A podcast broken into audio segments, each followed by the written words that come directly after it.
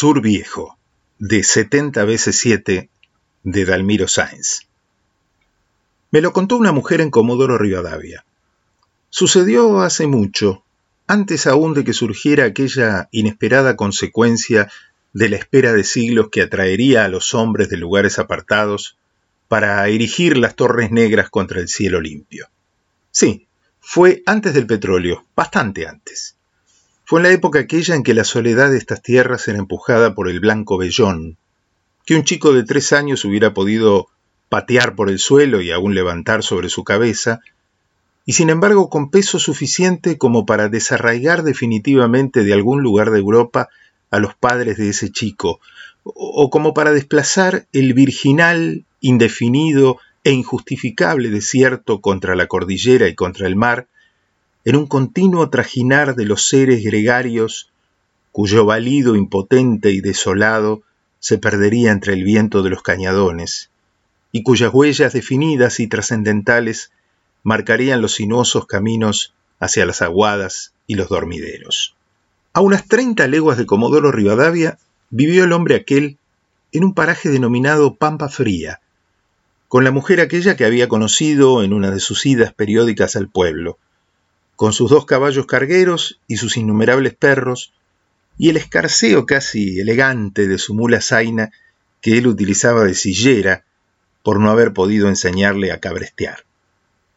La conoció ahí, contra la puerta de esa casa, en aquella calle que más tarde se llamaría San Martín, y por la cual él marcharía tres o cuatro veces por año a buscar su bolsa de fariña, o la yerba y la provisión de víveres y vicios, y más adelante harina y hasta azúcar, y por último un día a la mujer aquella que después de aquel breve trocar de miradas y tal vez algún ceremonioso estrechar de manos, iniciaría esa especie de idilio, acuerdo o simple afinidad que haría a los vecinos de Comodoro Rivadavia levantar la vista una mañana y contemplar la desaliñada figura del búlgaro en su mula zaina, rodeado por sus perros, con sus caballos cargueros aplastados de bolsas y maletas, y encima de ellos a la mujer tomando rumbo hacia el oeste.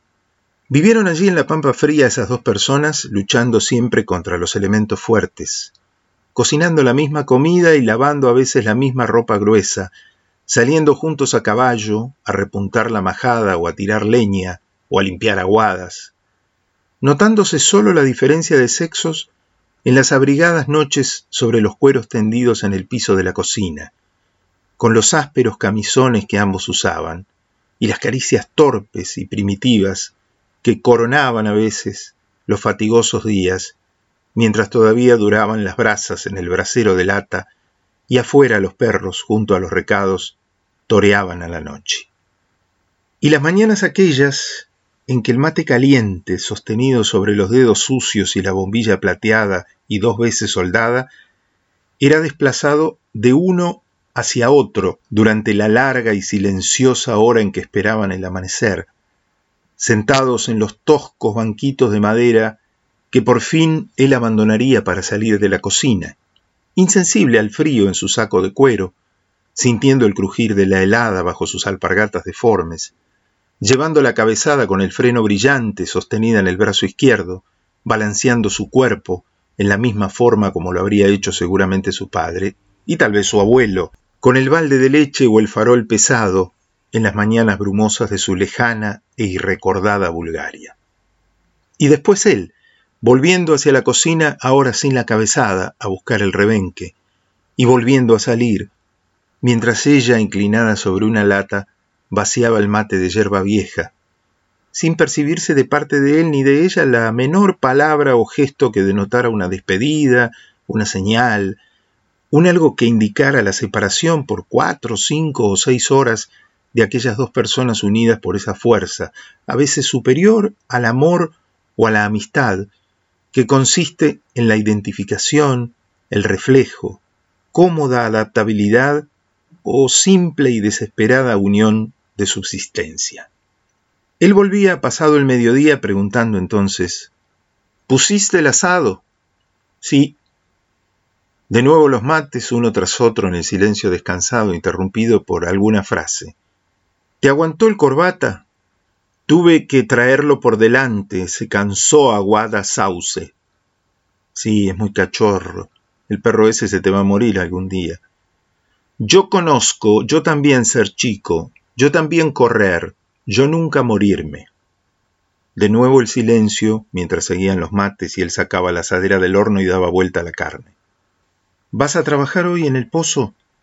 Sí, trabajar pozo. El pozo aquel había sido iniciado años atrás en la durísima arcilla de detrás de la casa, en una tosuda, cerrada e implacable intentona de encontrar agua, desde el día en que vio en ese lugar unas plantitas de junquillo y cuyas consecuencias fueron meses y meses de agotadores golpes de piqueta y de improductivos movimientos de pala. Y más adelante, ayudado por su mujer y la yegua mansa que él había hecho caballa y después de pecho, en interminables viajes de Roldana hasta llegar a una profundidad de 20 metros, sin que la menor muestra de agua o siquiera de humedad coronasen sus esfuerzos. Vas a tener que hacerte ayudar, si no, no vas a terminar nunca. Semana que viene venir don Coullido a ayudar Pozo. Así fue, en efecto. Ocho días más tarde, entre el furioso torear de los perros, se lo vio venir al chileno Coullido, dibujado apenas en la lontananza ventosa, identificado por los galgos barcinos, el cojudo moro y la manta castilla recortada contra el cielo. Desmontó entonces, con la coordinada serie de movimientos de su pesada agilidad, saludó al búlgaro con un buenas parsimonioso, mientras ajustaba el gruesísimo cabestro a la mata de molle junto a la entrada, y su paso oscilante y pendular parecía buscar apoyo en el gastado rebenque que colgaba de su muñeca, mientras el opaco tintineo de su única espuela se aplastaba en el polvo de la entrada de la cocina. Le dio la mano a la mujer con el brazo rígido y los dedos duros y la mirada desviada con respetuosa inclinación bajo la visera grasienta de su gorra inglesa.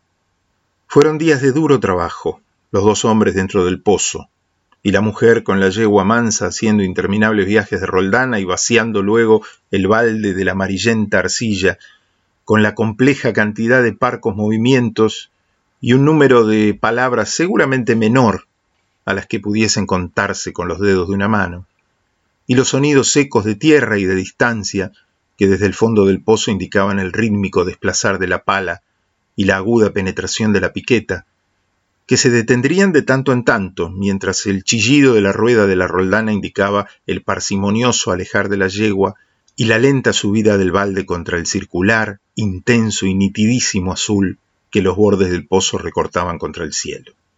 Y al terminar el lento, improductivo y penoso trabajo diario, ataban las herramientas a los costados del balde, que subía entonces para ser desenganchado por la mujer, que bajaba después la soga por donde subiría primero el chileno y después el búlgaro, sudorosos y sucios, para ir a lavarse a la cocina, mientras ella desencillaba la yegua y entraba en la casa a esperar su turno, junto a la palangana enlosada y la toalla amarilla.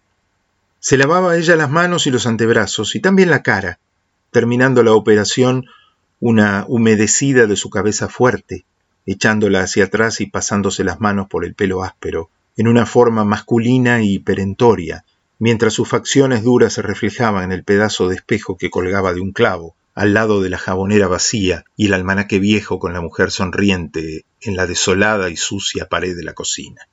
Y ahora el diálogo pesado y sin motivo, como complemento del mate, con las palabras apenas necesarias para expresar una idea que giraría seguramente alrededor de animales o cosas o de hechos concretos y pasados de fácil y cómoda exposición, y luego los silencios llenos de vacíos pensamientos, mientras las miradas opacas de cansancio y las caras brillantes de trabajo, en la inmóvil tensión de esas sencillísimas vidas, se aflojaban de tanto en tanto ante la suave contemplación de las brasas de la cocina o de los breves juegos y movimientos de la gata negra junto al sucio cajoncito de Cooper debajo de la mesa. Vivieron las tres personas aquellas durante varios días, siempre juntas, comiendo, trabajando y descansando juntas, y hasta durmiendo también en el mismo piso de la cocina abrigada, levantándose antes del amanecer, y solo separándose cuando el búlgaro salía a buscar capones para carnear o a picar leña, quedándose entonces la mujer con el chileno Coullido en su silenciosa y compartida sociabilidad, cambiándose a veces una que otra mirada, en una audaz, atrevida y casi curiosa incursión a través de las barreras delimitadas por la diferencia de sexos. Una vez se quedaron los dos mirándose sobre la mesa donde ella preparaba la masa de las tortas, solazándose ambos en aquel tosco, elemental y primario flirteo que continuó después varias veces durante esos días y días subsiguientes, hasta que una tarde, aprovechando la ausencia momentánea del búlgaro, él la abrazó contra la pared de la cocina, en una simple e inconfundible manifestación de sentimientos que ella contestó con un leve movimiento de su mano hacia la cara del hombre, como una especie de tenue caricia o casi curiosa constatación y luego se besaron ásperamente, para separarse enseguida, y luego volver a besarse con la torpe vehemencia de su inexperta pero no inocente novedad. Él le dijo esa vez, ¿Querís venirte conmigo? ¿A dónde? Tengo mil pesos en el tirador, los gané en la señalada de los menucos. ¿Y el búlgaro? Déjamelo a mí. ¿Qué vas a hacer? Ya lo tengo pensado. Mañana después de doce, cuando terminemos el trabajo, atamos las herramientas al balde y vos lo subís. Después bajás la soga y subo yo primero como siempre.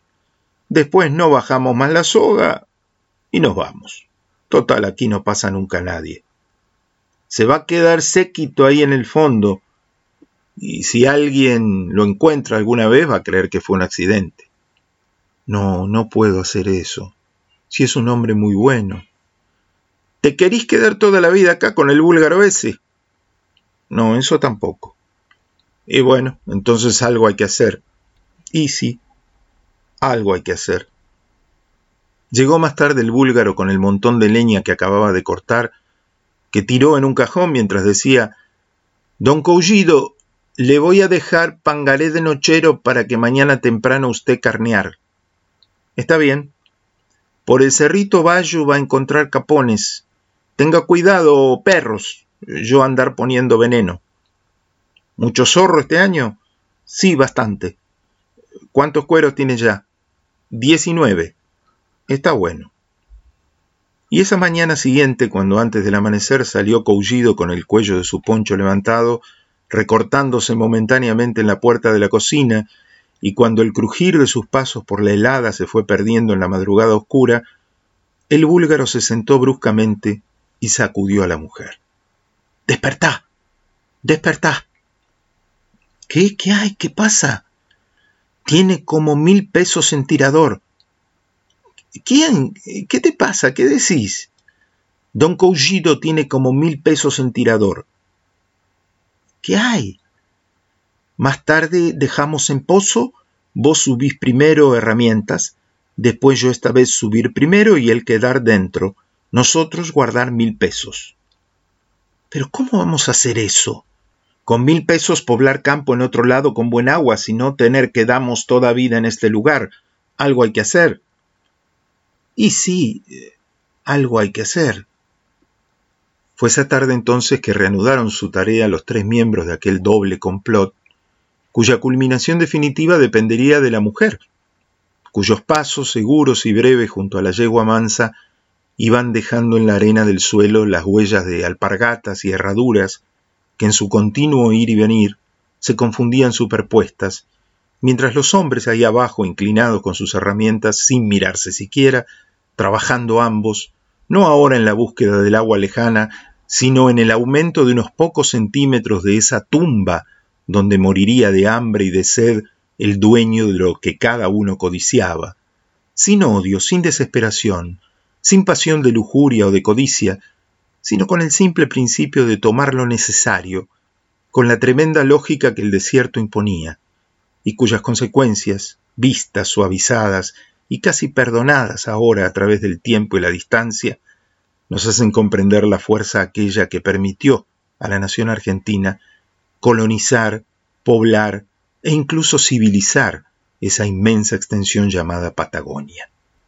Y llegó la hora de terminar el trabajo. Llenaron por última vez el balde de arcilla amarillenta y ataron la pala y la piqueta a la misma soga, que subió despacio hasta la negra roldana y se quedó muy quieta allí junto al cielo. Y los hombres miraron arriba y esperaron y esperaron. Y después los pasos de la yegua mansa y después el silencio de la tierra sola.